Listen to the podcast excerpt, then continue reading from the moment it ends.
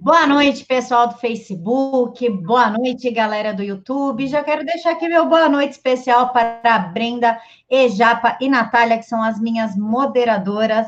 Hoje eu trouxe para vocês o doutor Sérgio Marcuzzi, ele que é médico há 27 anos, ginecologista, nutrólogo, advogado e mestre em tecnologia de alimentos, para conversar com a gente um pouquinho sobre essa, esse circo que a mídia anda fazendo em torno de um medicamento que é usado há 40 anos só no Brasil. Doutor, muito obrigada por aceitar falar com a gente.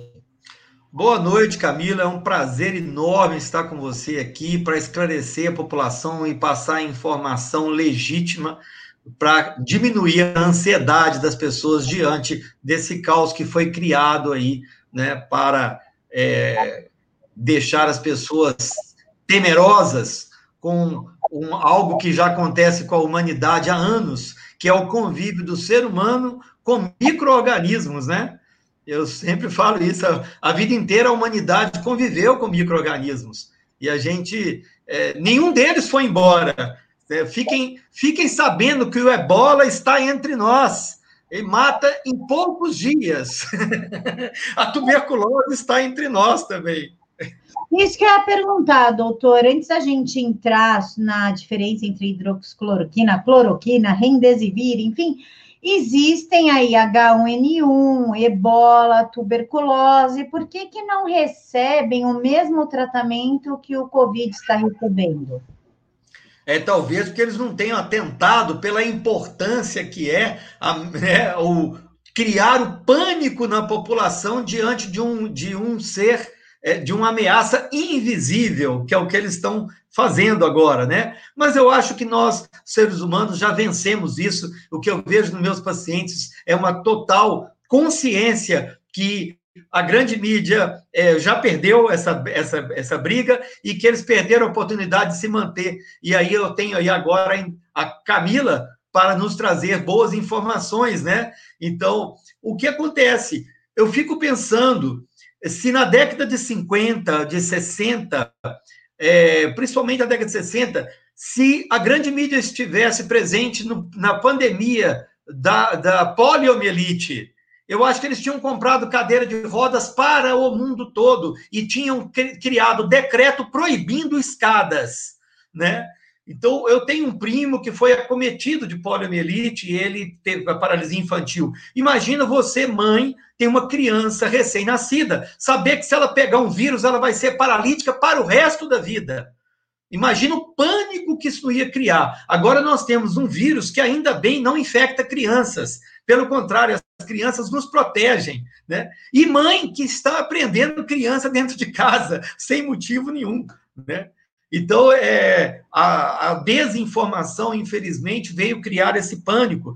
Eu escutei essa semana no, no, Instagram a entrevista de uma médica com 57 anos de formato, né, quer dizer, 30 anos a mais que eu, e essa médica é, dizendo que ela passou pela epidemia, que a epidemia é uma pandemia só que localizada, né? Então, não é mundial. Então, ela passou pela epidemia da meningite meningocócica, que aconteceu ali na década de 80, que era terrível. A meningite pegava crianças e matava, né? A grande mídia naquela época, o que, que ela fez? Orientou a população: olha, ao sinal de febre, vômito, qualquer prostração da criança, leve a criança ao médico imediatamente, para não evoluir o quadro. E com isso conseguiram salvar muitas vidas e muitas crianças morreram. Então, Hoje, o que eles fizeram foi o contrário, foi um genocídio que eles fizeram. Foi hum, fique em casa, fique em casa, fique em casa. Ficar em casa adoece, diminui a imunidade, diminui a vitamina D, causa depressão, aumentando uh, os riscos das pessoas, diminuindo a imunidade para todas as infecções, inclusive para o coronavírus porque não sei se vocês estão sabendo, estamos agora entrando no inverno, onde nós vamos ter o pico da pneumonia e da influenza, né? Que não vai ter estatística, porque hoje, se você morrer de bala perdida, você está morrendo de Covid. Então, este, essa cicatriz dessa falcatrua que está sendo criada Isto vai ter uma repercussão futura que não está sendo medida por nenhum órgão, ninguém falou ainda. Nós vamos passar por uma guerra e essa guerra não vai nos deixar nenhum ensinamento no futuro, porque não teremos estatística confiável. Nós vamos pegar toda essa estatística e rasgar ela, porque esses números são todos números falseados que nós não temos nenhuma confiabilidade estatística nele. É só você olhar, pegar todos os, os repórteres que têm uma hombridade, que têm compromisso com a população, que vão aos registros de cartório, e nós estamos vendo o índice de pneumonia cair quando deveria aumentar nessa época do ano, e o índice de Covid subir. Né? E não é a estatística verdadeira. Quando você olha para os hospitais que não mentem, é o que a gente vê: leitos vazios e hospitais quebrando porque não conseguem pagar as suas contas. Hospitais, gente, não vivem do, é, do vento, da bondade das pessoas. Nós vamos aos hospitais, pagamos o hospital para tirar uma pinta, para fazer uma biópsia, para fazer um exame, e o hospital sobrevive disso, de quem paga. E as pessoas estão dentro de casa, adoecendo. Olha, esta semana passada eu fiz diagnóstico de dois cânceres em clientes jovens que estavam postergando procurar o médico e me procuraram já numa situação com câncer um pouco já desfavorável. Fora diagnóstico de erisipela, sinusite, todos que estão postergando a ida ao médico por causa do temor criado pela grande mídia. Isto é um prejuízo enorme à população, muito maior do que a possível infecção pelo Covid, que nós vamos falar bastante nessa live. Se deixar, eu falo sozinho. o microfone é seu. Doutor, o senhor consegue mensurar ou afirmar que se tornou um vírus político?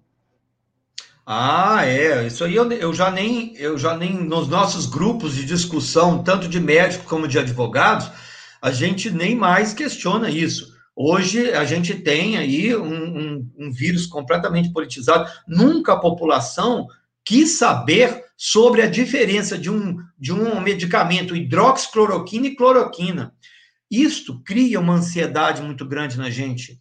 É, a vida inteira, você tem a sua, a sua área de atuação. Então, você foca na sua área de atuação. Se você precisar de um engenheiro, você fala assim, oh, deixa eu te falar isso aí, chama um engenheiro, ele que sabe desses cálculos, porque é, eu não sei desses cálculos.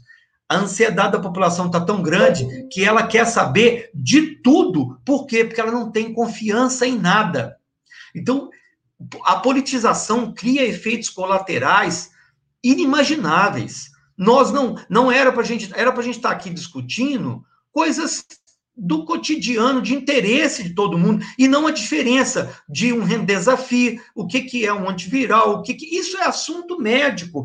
Não, não adianta eu falar para você que a hidroxicloroquina tem um radical hidroxila na sua última mina, o que transforma ela numa molécula mais hidrossolúvel. Quer dizer, o que, que isso que interessa para uma, uma pessoa que não mexe nessa área? Nada. Então, isto cria uma ansiedade muito grande, porque você fala assim, puxa vida, eu não entendi nenhuma palavra do que ele falou.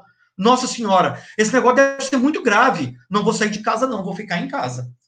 Então, esse temor é o que criaram. Olha, lamentável, é, mas foi um grande crescimento para a gente, o que tirou do nosso pé, da nossa frente, essa mídia maldita que fez um atraso dos últimos 25 anos do Brasil para falar por baixo. Mas olha, vamos sair lá na frente muito melhores, viu?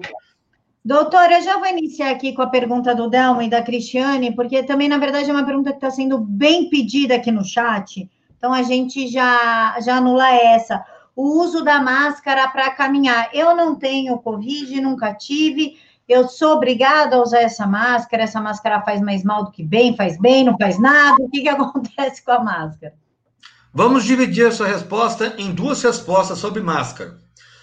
Uma, o objetivo político da máscara. Já que eu já estava falando de política, eu vou emendar. Então, é, a questão da máscara é um símbolo, é um simbologismo que a, a, essa mídia é, terrível está criando para medir o grau de submissão da população a uma orientação.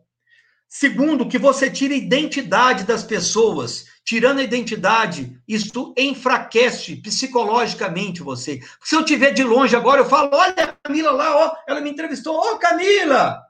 Então, eu estou tirando é, a, essa comunicabilidade social. Se você ler o livro Sapiens, do Yoran é, Hanani, é, ele diz lá: o homem sapiens, ele só sobreviveu porque ele é um ser social. Nós precisamos da sociedade. O Neandertal, ele, ele ficou na história há 70 milhões de anos atrás, porque ele não conseguia fazer tribos maiores do que 70 pessoas, porque eles brigavam entre si. E nós conseguimos montar cidades. Então é da nossa é da nossa humanidade ser social e a máscara está tirando a sociabilidade. Então, isto é uma ferramenta de controle social. Bom, vamos para o outro lado. É, se for necessário, usaremos até capacete, né? Máscara, capacete, roupa de borracha. Só que vamos à questão do vírus. Sabemos por estudos epidemiológicos, sabemos por escutar e ler estudos de pessoas que, que fazem, é, que se dedicam a isso, que um vírus, principalmente dessa categoria, ele só vai se acalmar quando ele passar o ciclo dele e infectar uma parcela da população. É, existem estudos mostrando que 20% pelo menos tem que pegar, né? Ah, eu já ouvi falar em 70, eu já ouvi falar em 90, eu tá, eu também já ouvi falar, sabe? Só que é, é, o vírus ele acomete as pessoas de maneira heterogênea. Então, pessoas vão 10% das pessoas, 30% das pessoas não vão sentir nada. Você vai entrar em contato com o vírus, não vai ficar sabendo que entrou em contato. 55% das pessoas vão ter sintomas leves.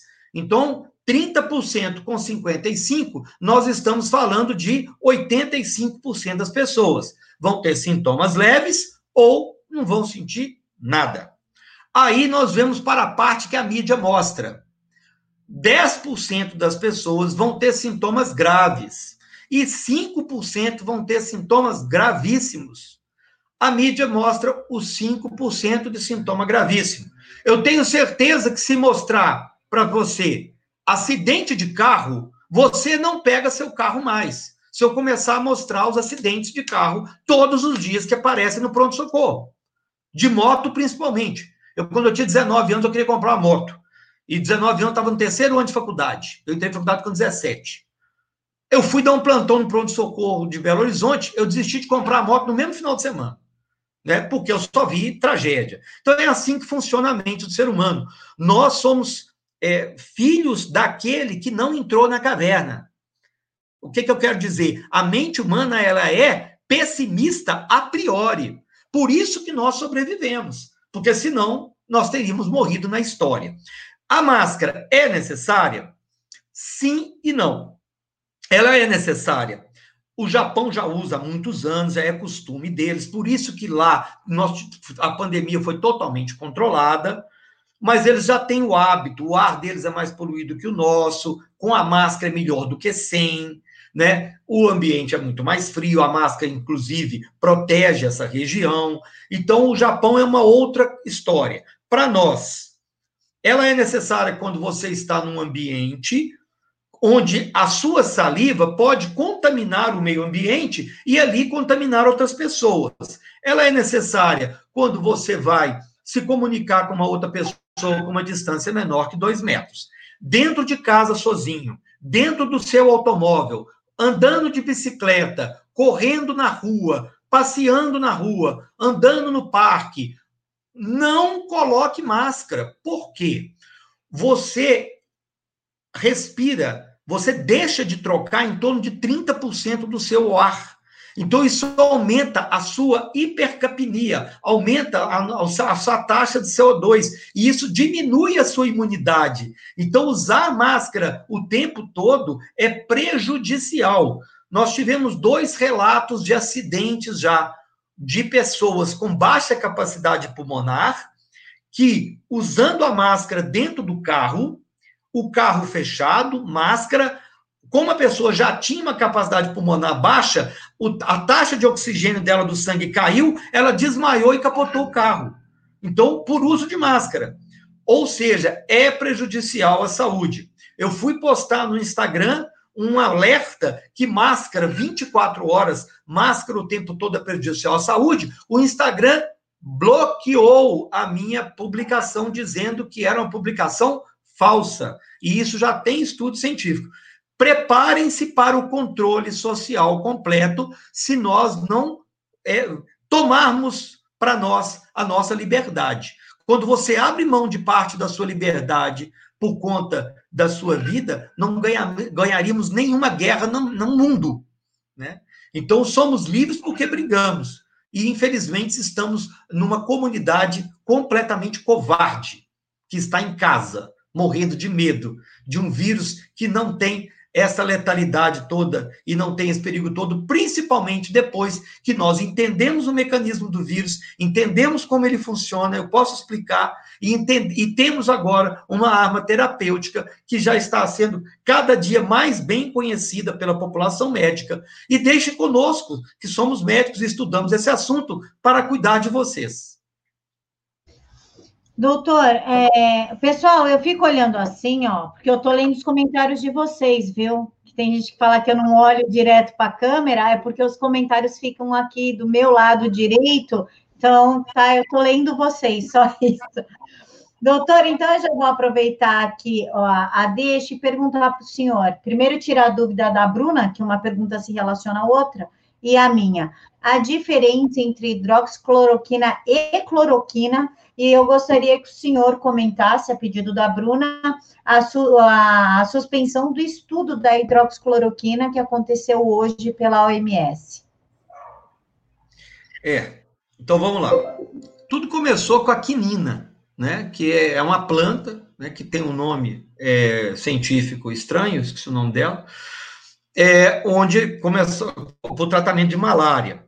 Depois, em mil, tem 87 anos que existe a cloroquina. Só fazer a conta para trás aí, 1950 e poucos. É, surgiu a cloroquina, que tinha uma toxicidade maior e um depósito maior nos tecidos lipofílicos, né? É, o que aumentava a, a, a meia-vida e a toxicidade, principalmente a longo prazo, na condutibilidade do, do, da corrente elétrica cardíaca, o que aumenta o espaço, um espaçozinho que tem no eletrocardiograma, que pode levar a, se a pessoa usar cronicamente durante meses, poderia levar então a arritmias. Os americanos, vendo o potencial anti-inflamatório da cloroquina, desenvolveram uma molécula mais é, menos agressiva, menos perigosa e mais estável, mais hidrofílica e mais estável do ponto de vista é, espectrofotométrico, ou seja, ela não tem degradação pela, pela luminosidade, que é, colocaram um radical hidroxila né, numa cadeia amina no final dessa, dessa molécula da hidroxicloroquina, fazendo com que ela seja mais segura. Tanto que a dose da hidroxicloroquina é menor do que a dose da cloroquina. Esse medicamento tem 84 ou 87 anos é um dos medicamentos que está na lista dos medicamentos, é, é, os medicamentos essenciais para a humanidade da Organização Mundial de Saúde. A Organização Mundial de Saúde, hoje, ela não se mostrou mundial, né? A gente sabe que hoje é a Organização Chinesa da Saúde. Então, é, ela tem quando os Estados Unidos parou de financiar, nós já entendemos a que se presta a Organização mundial, né, que de, doenças. Então, o que é dito pela Organização Mundial de Saúde não pode ser restrito pela população do bem, infelizmente, porque ficamos sem uma referência que era importante para a gente. O fato deles suspenderem é, os, os, os, estudos, é, os, o viés político e de interesses econômicos por trás disso são inimagináveis. Então, nós não podemos aqui, nessa breve explanação, é, colocar, é, fazer um juízo de, de, do, do, motivo dessa, dessa suspensão. Né? Houve um, um trabalho completamente equivocado aqui no Norte, com clara intenção de denegrir a imagem de um medicamento que a medicina usa há muitos e muitos anos. É, dentro da medicina, a população agora está tomando é, ciência que a medicina trabalha com critérios muito rígidos. Então, a gente começa com uma categoria de, de trabalho que a gente chama de estudo de caso. O que é estudo de caso? Eu te dou uma medicação e você melhora. Aí eu falo: olha, eu vou fazer um relato do caso aqui.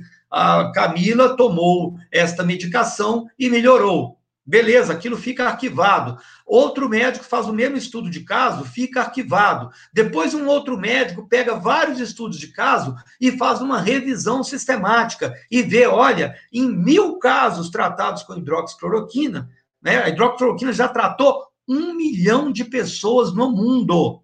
Não é uma nem duas, um milhão. Ela, eu acho que ela só não é mais é, conhecida pela classe médica do que a aspirina, né?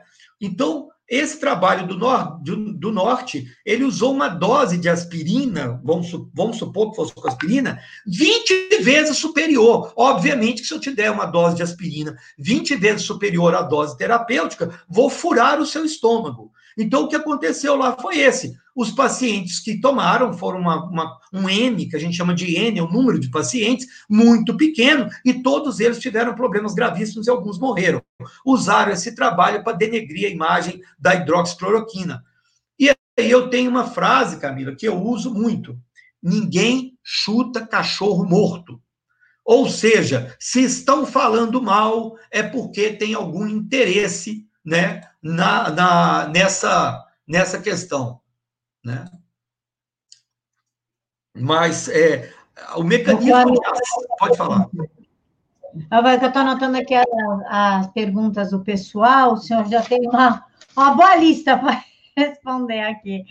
A Natália está falando, eu vou dar print na parte da máscara, não uso focinheira, quebrei o pau com o primo falando justo isso que o senhor falou, de fazer mal e só ser uma arma do governo. Já a Rosana e a Lígia, doutora, elas estão perguntando sobre o ciclo do vírus. Elas pediram para o senhor falasse como é que é o ciclo do vírus. Muito legal. O, o, só para começar essa conversa, o vírus não é pulmonar.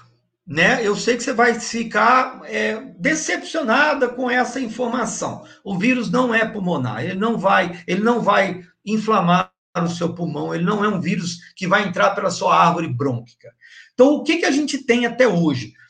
É, eu participo de alguns grupos do Covid e é, as informações são assim, em torno de 600 mensagens dia. Não dá para acompanhar, é muita coisa. O que, que nós temos até hoje? O vírus entra e fica na sua cavidade oral e na sua cavidade nasal. A, os estudos mostram que três dias, tá? Ele fica aqui. Então, é a fase da replicação. Você já consegue é, isso é uma coisa importante que a gente tem que falar aqui sobre exames, tá? Você já consegue o exame de RT-PCR. O que, que é o RT-PCR? É o exame que vai pesquisar o RNA do vírus dentro da sua mucosa nasal, da sua mucosa oral, e o, ele fica mais específico ainda, mais é, é, é sensível, se você pesquisar o catarro. Então, quando você for pesquisar, você tenta puxar o catarro, porque aí você pega a orofaringe, pega a boca e pega o nariz. Se tiver vírus nessa região aqui, vai sair no exame que ele tá ali com você, firme e forte, né? Então, isso é o exame que pode ficar positivo dois dias após você ter o contato com uma pessoa. Então você vai numa festa, você fala assim: eu acho que o fulano estava gripado lá naquela festa, pode ser que seja Covid. Porque nós temos que lembrar que essa pandemia não vai acabar agora. Nós vamos para a rua, o vírus não vai embora. É isso que as pessoas têm que entender. Nós vamos conviver com isso igual a gente convive com a tuberculose, convive com coqueluche, convive com cachumba. De vez em quando você fala, ó, oh, fulano de tal tá com cachumba, viu? É raro? É, mas tem, tá com a gente aí. né? Estamos todos juntos. Então, o vírus vai ser isso. O que vai mudar na medicina da agora para frente? Nunca mais ninguém terá uma febrinha virótica. Se você me procurar no meu consultório daqui a um ano, eu vou olhar para você e falar assim: então, você fala assim, eu estou preocupado, Sérgio, que eu estou com uma febre de 38 graus. Será que eu não estou com aquele negócio do ano passado, não? Aquele negócio da pandemia, do Covid? Só pode ser. Da agora para frente, não vai existir mais conduta expectante diante de uma febrinha. O que vai existir é uma conduta ativa. Olha, vamos começar a tomar hidroxicloroquina com azitromicina, porque até o exame de RT-PCR ficar pronto, você já está coberta. Se vier negativo, é porque era uma gripezinha. E aí você pode parar de tomar. Se vier positivo, nós vamos eh, levar esse tratamento até o quinto dia seguindo o, o ciclo do vírus. Então, o vírus fica aqui, após três dias, você engole esse vírus e ele vai para dentro do seu intestino. Aí existem trabalhos científicos falando que, ao encontrar um terreno biológico favorável, que principalmente com a presença de uma bactéria que chama provotela, que é uma bactéria que está presente no intestino de obesos, de imunodeprimidos e de idosos não está presente no intestino de crianças, ele vai encontrar um terreno biológico favorável e ali ele começa a aumentar a sua fase de replicação viral e ele desencadeia uma reação inflamatória, que é o que a gente chama de cascata inflamatória. Esta cascata inflamatória joga na sua corrente sanguínea substâncias que a gente chama de sininas inflamatórias. São substâncias vasodilatadoras, são substâncias que aumentam a permeabilidade do vaso. Então, o líquido que está dentro do vaso passa para fora do vaso. Quando chega no seu pulmão, né, esse ele causa uma vasculite periférica. Então, ele causa vasculite cerebral, ele causa vasculite miocárdica. Já tem estudo científico que saiu há uns três dias atrás sobre aumento de infarto do miocárdio pelo Covid. Ele vai inflamar os seus vasos sanguíneos, porque essas sininas inflamatórias vão rodar pelo seu corpo. Essa é a fase 2 do vírus. Então, o vírus a gente divide em estágios clínicos. Fase 1, um, que é a fase de replicação do vírus a fase oral intestinal. Fase 2, que é a fase da cascata inflamatória. A fase 2 é dividida em fase 2A e fase 2B. A fase 2A é onde você tem uma discretíssima dispneia e uma saturação de oxigênio de 93%. A nossa saturação normal é 98%. Já tem gente comprando oxímetro de pulso para fazer prevenção. Isto é um erro, porque quando a sua saturação chegar em 93, que você identificar pelo oxímetro, já você já está na fase inflamatória. É essa fase inflamatória que nós não queremos chegar. Nós não queremos deixar chegar. Então, a, orientação do Ministério da Saúde e agora de vários protocolos dos convênios, aqui em Minas Gerais, da Unimed, é que é, o, a gente inicie com a hidroxicloroquina e com a azitromicina bem no início, até o quinto dia da infecção de febre. Então, não fique em casa, vá para o médico para que ele possa iniciar o tratamento. Os médicos, os parentes dos médicos, familiares e conviventes, todos nós estamos tomando. Apenas a população que não tem essa benécia de ter uma, uma pessoa do lado para prescrever é que está chegando à fase 2B e à fase 3 do vírus. Então, após esse vírus criar essa cascata inflamatória, aí o céu é o limite, literalmente, porque você já está com seus vasos inflamados e aí sim você pode ter um AVC, né? Uma colega nossa médica morreu aqui na cidade do interior de Minas de AVC, né? Do Covid. Você pode então ter um edema de pulmão. Então, o edema pulmonar do Covid, é, hoje a gente sabe que é contraindicado, contraindicado intubação. Para que comprou esse tanto de respirador? Eu não vou falar para quê. Você sabe para quê, né? Não vamos falar. Deixa quieto. Não, então, que dá processo. Dá pra... Aqui em São Paulo dá processo. Dá processo. Não, não pode falar. É contraindicado CTI. Por quê? Porque o respirador, ele é importantíssimo na medicina quando você tem uma infecção brônquica, ou seja, os seus brônquios estão finos e aí não passa ar. E aí você põe oxigênio sob pressão dentro do pulmão da pessoa e a pessoa consegue atravessar aquela fase de inflamação. Só que o problema do Covid não é esse. As, os colegas meus que trabalham em CTI, eles, eles falam que a pressão que eles estão tendo que colocar no respirador é pressão mínima, normal, porque se colocar muita pressão, estoura o pulmão do indivíduo. Porque o problema não é o ar chegar dentro do seu pulmão, o problema é o oxigênio sair do seu alvéolo e passar para dentro do seu vaso sanguíneo. Ah, então por que, que dá falta de ar? Dá falta de ar porque a falta de ar é uma leitura do seu, do seu bulbo cerebral da sua taxa de CO2. Então, quando a taxa de CO2 aumenta no sangue, você começa a ter falta de ar.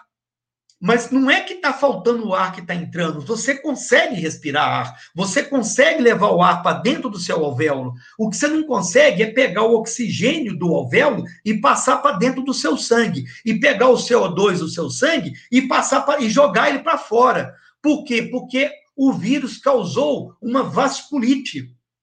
Então, ele inflamou o vaso sanguíneo que está passando juntinho do alvéolo, que faz a troca dos gases. É ali que deu problema. Então, não adianta você enfiar oxigênio a 100% com respirador. Só que chega num ponto que o mal-estar da pessoa, que o sofrimento é tão grande, lá na fase 3, que só vai chegar lá 5% da população que pegar, lá na fase 3, que, por compaixão, é uma questão de humanidade, você entubar essa pessoa e sedar ela. E aí pode ser que ela saia, mas a taxa de é, morbidade, de mortalidade nessa fase beira os 50%. Só que nós temos que lembrar que quem chega nessa fase é um indivíduo com fatores de risco. Hipertenso, porque toma inibidor de angiotensina, e o vírus ele usa um receptor de angiotensina para infectar a célula, o desnutrido, o obeso, aquele que já tem uma reação inflamatória no corpo. Então, esse é o indivíduo que vai chegar. O que, que nós temos que, para mudar esse cenário, o que nós temos que fazer? Isolamento? Óbvio que não. Nós temos que ir para a rua, todos nós que somos jovens, atuantes, nós temos que trabalhar, normal, vida normal. Ah, mas vida normal, todo mundo vai pegar.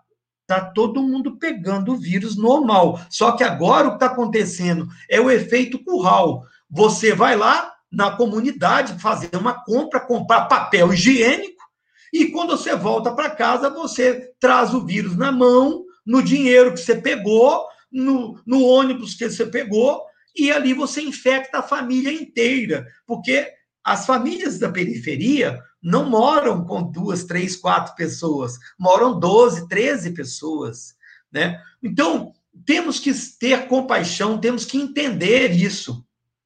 Ir para a rua e pegar o vírus é nosso papel, o nosso dever. Temos que nos expor ao vírus, pegar o vírus e vamos controlar. Os 5% que podem complicar, nós não vamos deixar complicar, porque agora nós temos hidroxicloroquina e cloroquina. Aproveitando o gancho e emendando o porquê que a hidroxicloroquina ou a cloroquina, que é um pouco mais tóxica, mas pode ser usada, na, na ausência da hidroxi, a gente usa cloroquina. Eu tenho os dois aqui em casa. A minha receita do dia 2 de março, né? Nós estamos no dia 25 de maio então, tem dois meses que eu tenho hidroxicloroquina na minha casa, desde que saiu o primeiro trabalho científico, lá para o dia 16 de fevereiro. Então, a gente usa hidroxicloroquina no, no controle de lupus, de artrite reumatoide e de doenças imunológicas que causam grande inflamação. Mas não é de hoje, não. A gente usa há 84 anos. Então não tem que ter estudo mais, não. Já tem estudo suficiente. Ah, mas não tem quanto o Covid. Vou, não vou falar de tubaína, mas tem outras opções. né? Nós não temos, o estudo do Covid está saindo diariamente. Agora, eu tomo. O Calil, Roberto Calil tomou, falou ao vivo. O Yup, infelizmente, o Yup, né? Da Biwip, ele também. Da Biwip, infelizmente, né, manchou a, a, a imagem dele naquela idade, né? Porque ficou público que ele tomou e ele não quis falar. Quer dizer, ao, o papel principal do médico não foi cumprido, né? Que é, é, faça com os outros o que você faria com você, né? Então você perguntar se eu tomaria, oh, querido, eu estou tomando, né? Não De tomaria. Maneira... Da Natália diz o seguinte, doutor, é para superfaturar. Dourados, Mato Grosso do Sul, lockdown total por 160 casos. São 220 mil habitantes. Se dividir, vai ver que o problema não é o vírus, e sim a política. E eu tenho um bom recado aqui, um recado feliz para o pessoal de Goiás e Minas Gerais, que o Ministério Público Federal dos dois estados determinou o uso da hidroxicloroquina nos estágios iniciais e, inclusive, notificou a Anvisa para que seja disponibilizado em todas as drogarias e farmácias dos municípios do, dos dois estados. Doutor, aproveitando que nós estamos falando de hidroxicloroquina, em 2016, se não me engano, teve a história do Zika vírus, onde grávidas pegavam Zika vírus e as crianças nascem com problema de desenvolvimento craniano. E foi dada a hidroxicloroquina como forma de prevenir essas crianças de nascerem com a microcefalia. Nessa época, a hidroxicloroquina era muito bem-vinda e não apresentava quaisquer sintomas, né, quaisquer perigos para a saúde. Hoje, ela já virou aí um demônio que não pode ser usado. Oh, meu Deus, se tomar, vira zumbi. O que, que aconteceu para ter essa discrepância de informações e de uso da medicação?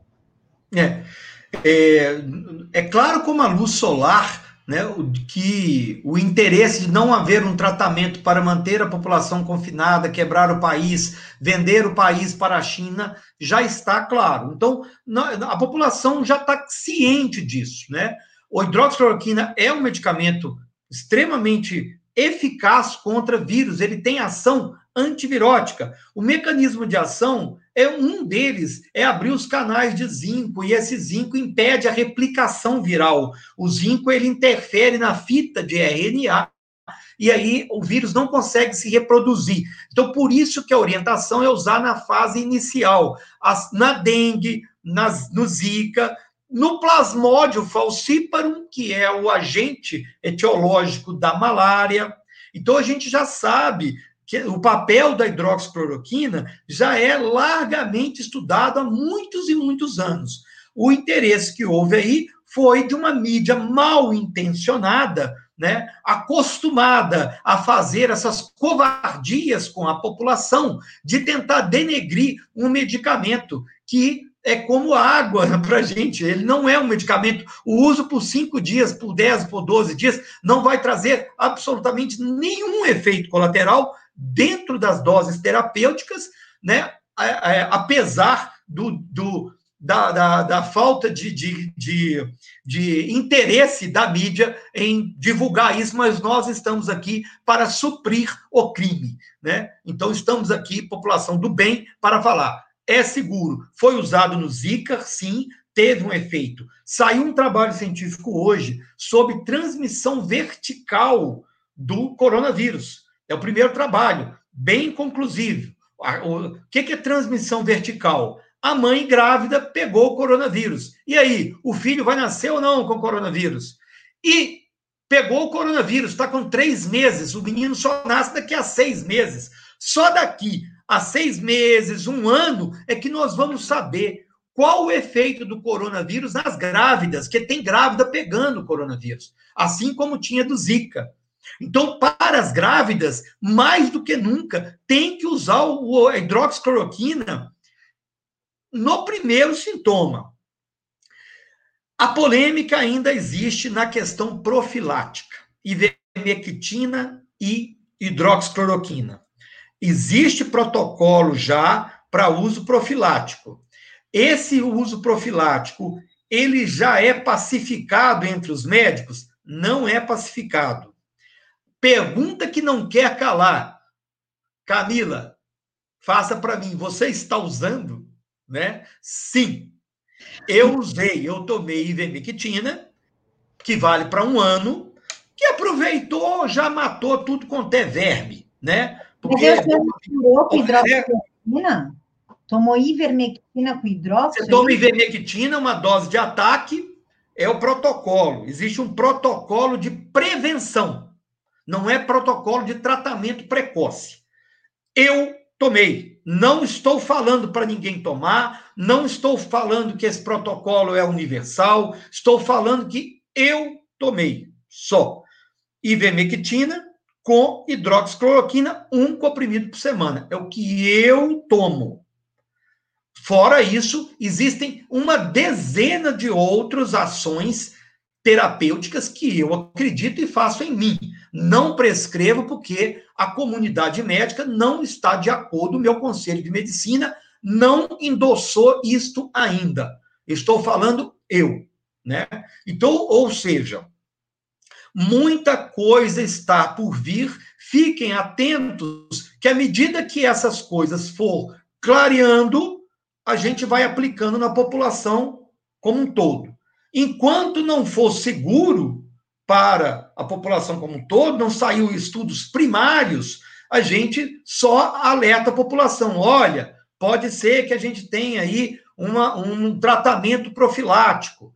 Então, é, isso é para que não deixe esses corações palpitando, com medo de sair para a rua. Calma, saia para a rua. Se você tiver uma febre, não é gripe, procure um médico e ele vai te prescrever hidroxicloroquina, você não vai entrar na fase inflamatória. Aqueles 85% dos pacientes que não teriam nada, só uma gripezinha, nós vamos, com, com tratamento adequado, nós vamos conseguir, conseguir chegar a 97% das pessoas que pegarem o corona. Então, é esse o objetivo. Ano passado, morreram 10 mil idosos na região da, da, da Itália, como é que chama? Bérgamo. Em Bérgamo, de gripe. Todos os anos, dezenas de idosos morrem de gripe. E nem por isso nós deixamos de viver. Então, é normal isso acontecer. Como, o que você fala para sua avó? O que sua avó fala para você? Filho, coloca um agasalho, porque está ventando frio. A mesma coisa do coronavírus. Filho, lave a mão que você chegou da rua. Olha, faça bochecho com antisséptico bucal, porque o vírus fica na boca primeiro. Então, faça um bochecho, porque você. O álcool, antisséptico bucal com álcool, né? Porque o álcool, ele inativa, diminui a carga viral. Então, o que você puder fazer para diminuir a carga viral, o que você puder fazer para melhorar seus hábitos de higiene, né? Você faça que nós vamos atravessar isso aí sem problema nenhum. Vamos trabalhar, porque o isolamento, a máscara, tem criado mais problema do que ajudado. A do... Silvia, obrigada pela contribuição. Ela disse: como é bom ver uma entrevista com um profissional que esclarece. Parabéns. Obrigado. Doutora, eu já vou emendar aqui, porque a pergunta que eu ia fazer é a mesma do Nelson, então eu vou colocar na conta do Nelson a pergunta. Ele quer saber a diferença da hidroxicloroquina com rendesivir e por que, que a mídia é, protege tanto o rendesivir, sendo que nós também não sabemos o efeito colateral desta medicação em relação ao Covid. Então, é, hidroxicloroquina, é, ela age na replicação viral e ela age na cascata inflamatória. Ela é um medicamento perfeito para esse tipo de infecção. O Redesivir, é, ele é um medicamento que foi criado para o ebola. Então, a grande diferença, eu vou te falar qual que é, patente. Porque o Redesivir tem, é protegido por patente e há um interesse enorme no medicamento que a dose ultrapassa os 5 mil reais. É, não existe essa eficácia toda do Redesivir, não é superior, nem, aliás, ele não é é tão é, é, interessante como, e não tem tantos estudos científicos, e não é tão seguro quanto a hidroxicloroquina. O que existe aí é um desinteresse da grande mídia né, em propagar um medicamento que não tem patente. O, a hidroxicloroquina, como é um medicamento que tem mais de 10 anos, ele não é protegido por patente. Eu falo que medicamento que não tem patente é a mesma coisa de, de filho sem pai e sem mãe. Ele não tem ninguém para protegê-lo, né? Porque é todo mundo querendo bater nele, porque quanto antes ele sair do mercado, melhor fica o mercado da farmacoterapia para vir medicamentos com patentes. Durante os meus 27 anos de medicina, eu enfrentei isso várias vezes. Vários bons medicamentos, vários bons tratamentos foram excluídos da farmacopeia brasileira por falta de interesse comercial. Infelizmente, perdemos muitos bons medicamentos. Você quer um que eu vou te falar aqui agora? Se você sair para comprar, você não acha? Benzetacil. O primeiro antibiótico que surgiu. Consegue? Compra para você ver. Não acha. Existe benzetacil? Existe. Restrito em hospital, difícil de achar. As farmácias não têm interesse de vender. Então, a diferença é, um, hidroxicloroquina eficaz, seguro, conhecido e com efeitos colaterais raríssimos e benignos.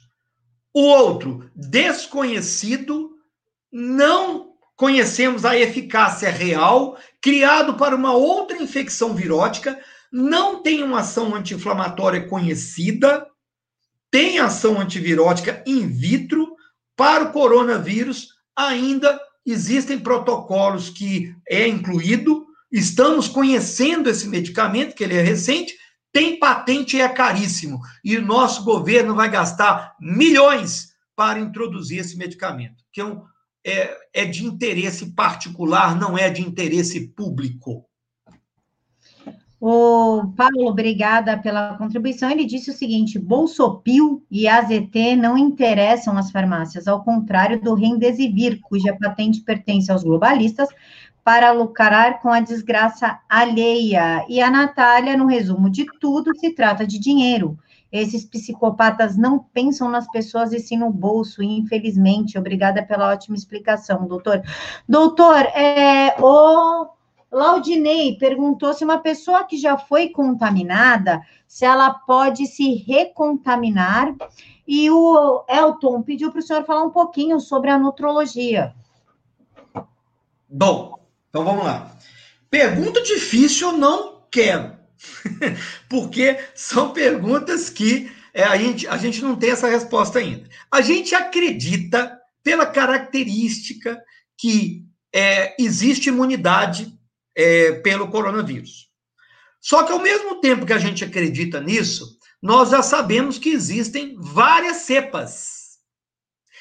Todo ano você toma vacina de é, influenza, não é? Todo ano não tem uma vacina? Ah, esse ano a cepa do influenza. Detalhe: o índice de cobertura vacinal tem ano que é alto, tem ano que é baixíssimo. Por quê? Porque nem sempre você acerta qual a cepa que vai ser da, do ano.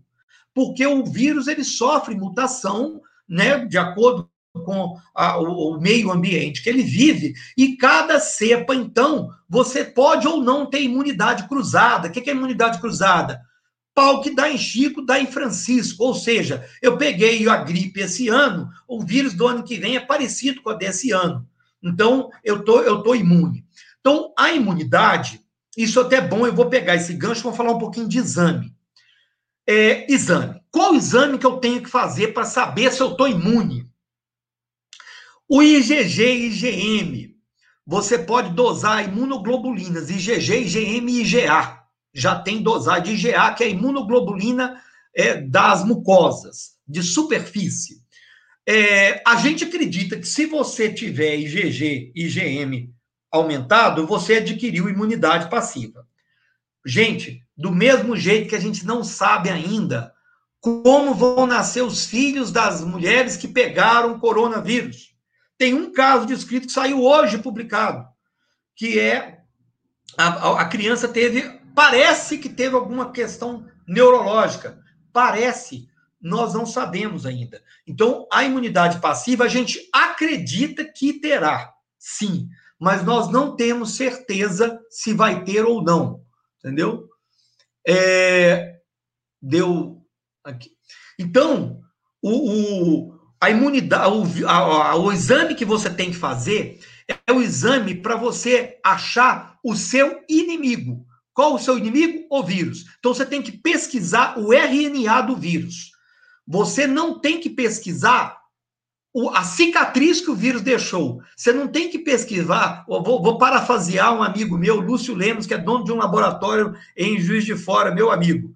Ele fala assim: você não tem que pesquisar, pesquisar por onde seu inimigo passou. Você tem que pesquisar a presença do seu inimigo. Então, você tem que fazer o RT-PCR. Este é o exame que vai identificar se existe RNA do, seu, do vírus na sua orofaringe, catarro, mucosa oral e nasal. Se você tiver RT-PCR positivo, você vai para casa e não sai de casa. Essa é a informação correta. E não, e não fique convivendo com ninguém durante 15, 20 dias até o RT-PCR dar negativo. Depois que ele der negativo, você vai fazer IgG, IgM?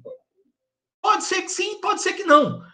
Eu quero, saber, eu quero fazer para saber se eu já peguei, se eu sou imune ou não. Não tem jeito de saber isso agora. O, a, a, o comportamento das imunoglobulinas, a imunidade do nosso corpo, ela se dá por duas vias: imunidade celular e imunidade humoral. A imunidade ante esse vírus é imunidade humoral, é imunoglobulina. Então, as imunoglobulinas, quem produz é seu timo, através de um estímulo. Né? Então, essa imunidade humoral é dada por imunoglobulina G, que ela é tardia. Imunoglobulina M, que é para infecção aguda. Imunoglobulina A, que é para mucosa. E tem outras imunoglobulinas que não interessam. Então, do, desse ponto de vista, o, o comportamento desse vírus é um pouco bizarro. Então, a gente está vendo que o paciente não está seguindo o padrão das outras infecções. Primeiro sobe IgG, que é infecção aguda. Depois que vai subir IgM, que é infecção tardia. Não é assim que está acontecendo. Às vezes está subindo as duas ao mesmo tempo. Às vezes o IgG começa primeiro, o IgM demora. E o IgM não está terminando. Tem empresa que só está deixando o, o indivíduo voltar a trabalhar quando o IgM dele cai. O IgM pode ficar durante três meses, nós não sabemos o tempo que ele pode ficar. Então, para você voltar ao trabalho, você tem que ter o RT-PCR negativo. Então, você vai colher o RT-PCR, eu tive positivo, beleza. Aí você colheu, fica em casa 15 dias. 15 dias depois você colhe de novo. Tá negativo, você não transmite mais. Rua, bora trabalhar. Estou imune? Vamos saber com o tempo. Doutor, e dicas de alimentação para o pessoal? Ah, dicas de alimentação. E eu já aproveito e já vou emendar aqui. O chá, que tem gente falando aqui, ah, mas eu tomo chá, o chá resolve. E qual a melhor forma de lavar a garganta? Tem gente perguntando se é com água, vinagre, água morna, com sal. Como é que faz a higienização da garganta?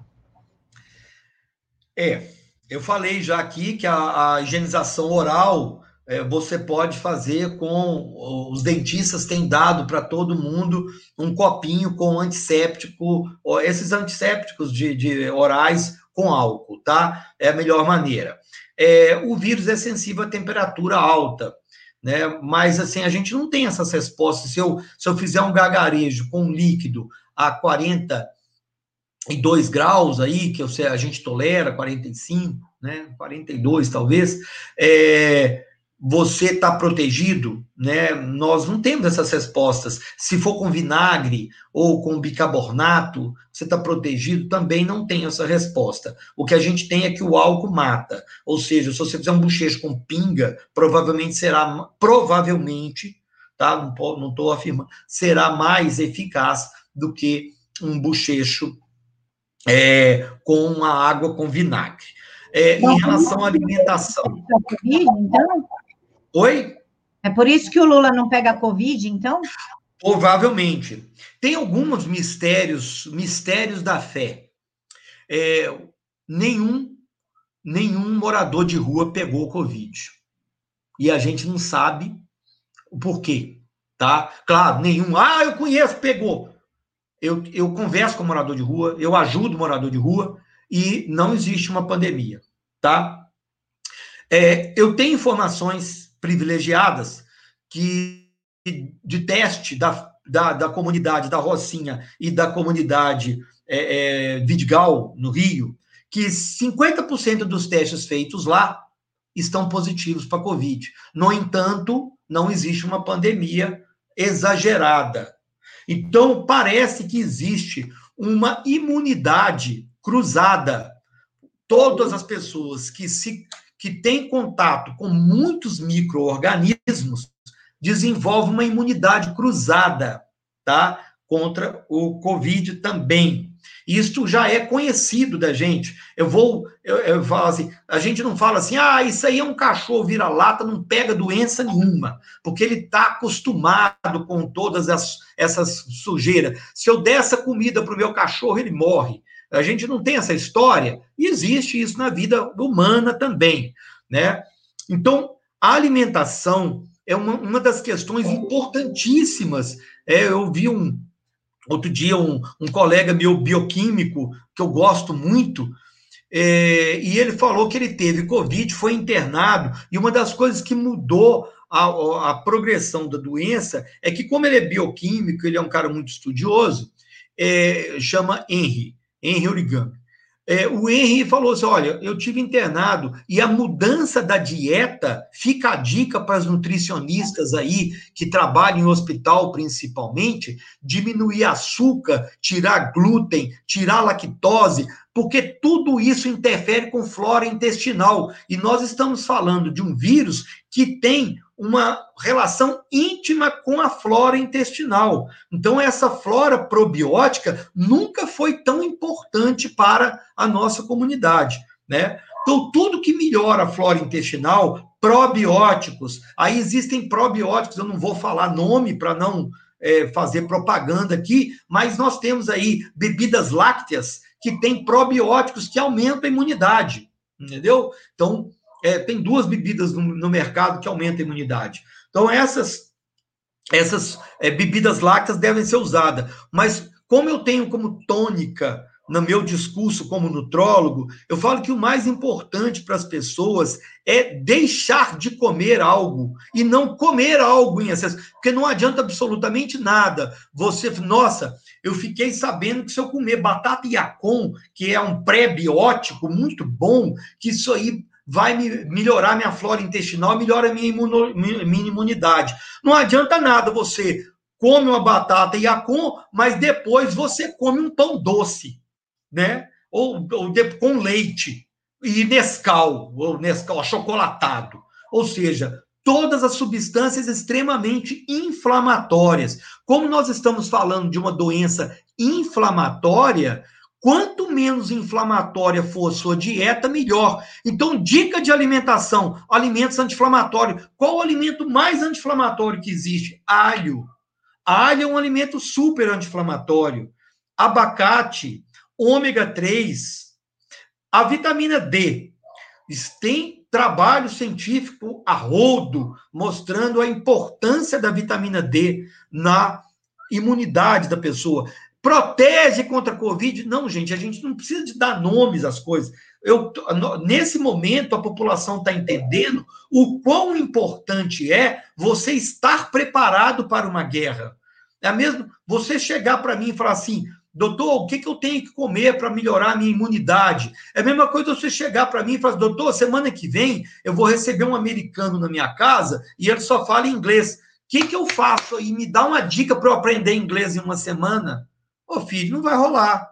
Você, tá, você tinha que estar preparado para isso. A mesma coisa, eu falo o tempo todo: controlar o peso, controlar a obesidade, diminuir os 10 alimentos que eu peço para tirar da vida: chocolate, doces e refrigerante, pães e todos os tipos de derivados de pão, biscoito, etc. Arroz, feijão, aí parou o mundo, né? Tirar feijão, vou morrer. Então, vou falar para você: a Ásia e a Europa não comem feijão, tá, tá todo mundo vivo lá.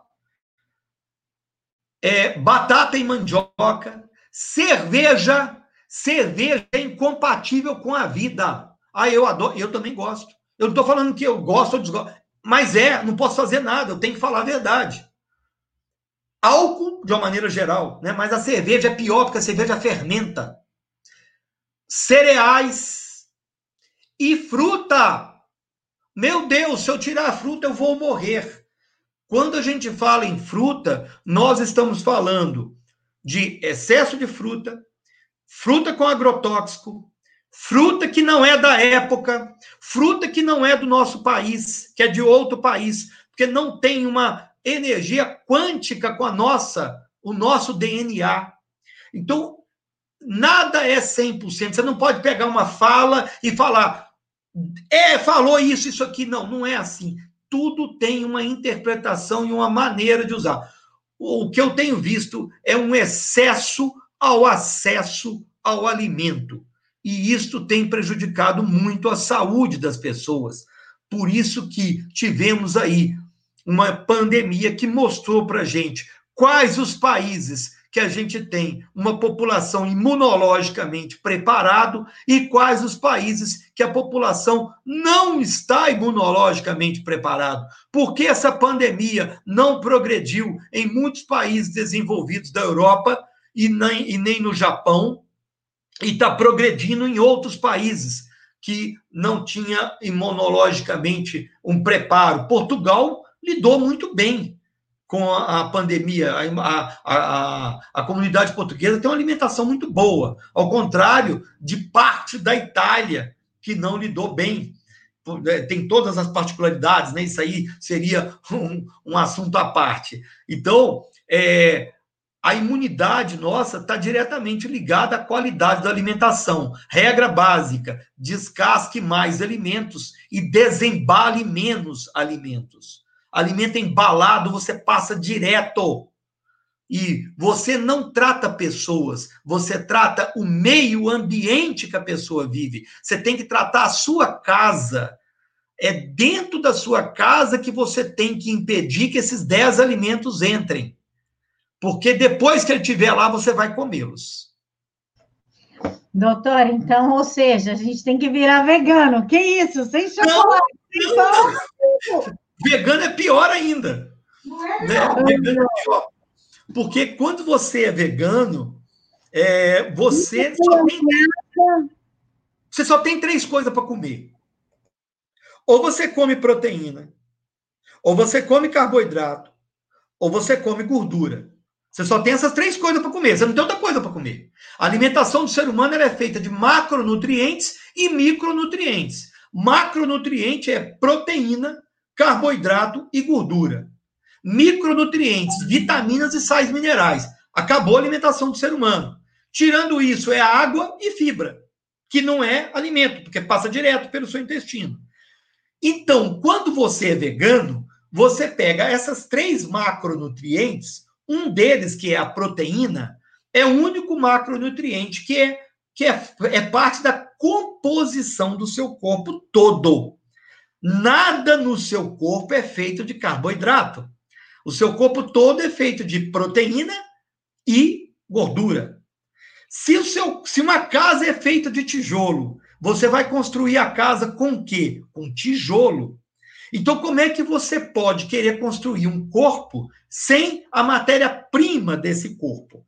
Lembrando, nós não absorvemos proteína, a gente absorve aminoácido que é um pedacinho da proteína.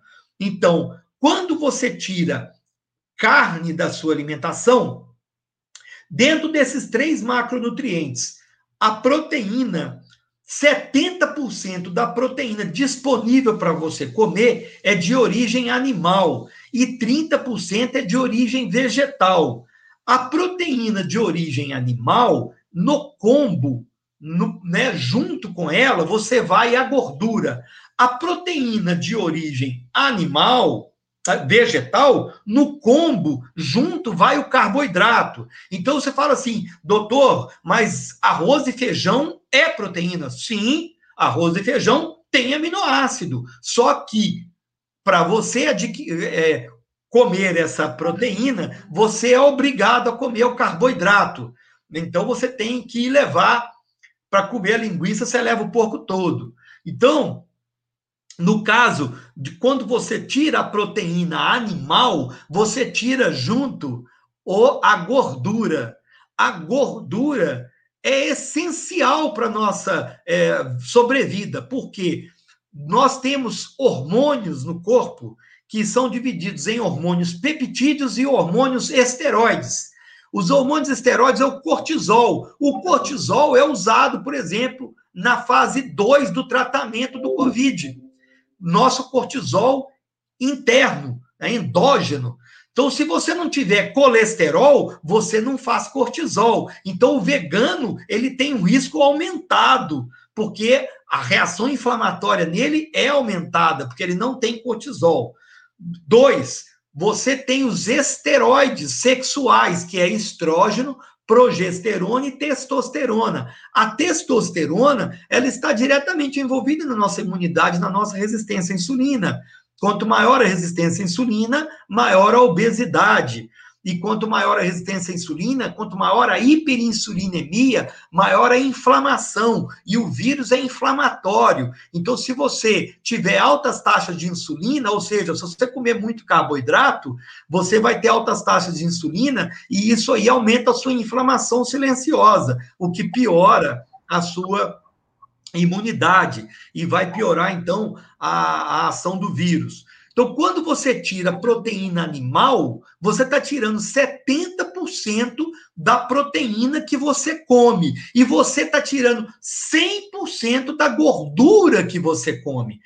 A gordura, além da estrógeno, progesterona, testosterona, cortisol, pregnenolona, que é para memória, e deídoepiendosterona, que é o DHEA. O DHEA é um hormônio esteroide produzido pela sua suprarrenal que está diretamente envolvido na sua imunidade. E se você tirar a proteína animal, você não tem dehidroepiandrosterona disponível. Então, veganismo, que é uma ondinha da Netflix, que está pegando e está adoecendo essa juventude atual, essa juventude criada aí na escola de partido, né? É a nova mentira da, do globalismo para adoecer a nova geração, porque a, a geração atual dos nossos avós e a nossa geração, né, foi adoecida com o mito do colesterol. É o que nós estamos agora enfrentando, a pandemia de Alzheimer, que é o diabetes tipo 3, que foi criado lá na década de 80 com o mito do colesterol. Colesterol nunca matou uma pessoa no mundo. Só que a indústria farmacêutica fez todo mundo acreditar que baixar o colesterol é bom para a saúde, sendo que 80% dos infartos, inclusive meu pai, que faleceu há seis meses, faleceu com colesterol de 170. E 70, 80% dos pacientes internados em CTI têm um colesterol abaixo de 200. Então, para que você quer baixar o seu colesterol abaixo de 200 se a maioria dos infartados, o colesterol já é abaixo de 200? Olha, mas eu nunca escutei falar isso, não. Óbvio que não. Se você escutar falar isso, não vende estatina. Né? Ai, é, eu tenho tanta coisa para falar. Evelyn, obrigada pela contribuição. Ela disse ótima live. Parabéns. E, doutor, para a gente finalizar, se o senhor puder responder, que a gente já passou da uma hora, uma hora e dez, eu tenho que respeitar o horário do coleguinha aqui do Avança. Fale, a Ejapa pediu, fale sobre a importância da nossa microbiota benéfica, ou no papel na imunidade, o excesso de higiene pode prejudicá-la? Eu falei sobre isso agora, né? Parece que depois né? Ah, existe realmente uma teoria da microbiota da, da imunidade cruzada, você se expor a, a muitos é, patógenos, o que aumenta o seu poder de imunidade. Já tem é, é, suspeitas né, que é, essa imunidade cruzada ela seja um fator protetivo contra o Covid e contra outras infecções. Nós falamos agora há pouco tempo. O que a gente pode tirar de conclusão geral é que quando o Covid chegou, principalmente, ele foi uma, uma infecção que pegou a classe alta e a classe média. Não foi uma infecção que foi direta na classe baixa e na classe baixa renda. E aquela dúvida, né? É, nós não temos morador de rua. Já era para ter matado toda a população de condição é, de rua né, do mundo. E não houve isso. O que houve foram idosos que ficavam em casa, tinham a mesma alimentação, ou seja, ficar em casa, comer a comidinha de casa o tempo todo, você está empobrecendo a sua microbiota intestinal. Você está piorando. O nível de alcoolismo aumentou assustadoramente. A enfermeira da minha clínica falou: é, que aumentou em torno de 50% a internação com pancreatite alcoólica. No meu consultório, tem aumentado o nível de esteatose hepática, que é gordura no fígado, que é dado por alcoolismo também. Hoje é a quarta causa de consulta nos consultórios de gastroenterologia. Então, a microbiota intestinal, eu falei muitas vezes aqui na live, ela deve ser uma prioridade. Então, quando a gente fala em microbiotas, do que é o probiótico, né? Nós temos que lembrar que esse probiótico é como se fosse um peixe no aquário.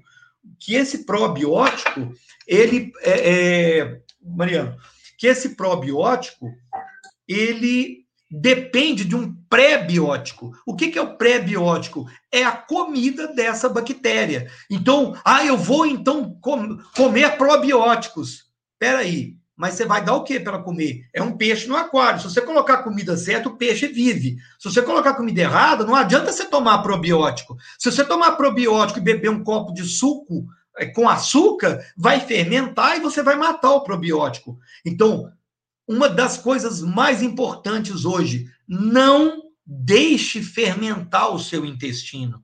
Doutor, como é que eu sei que eu estou fermentando? Você peidou hoje?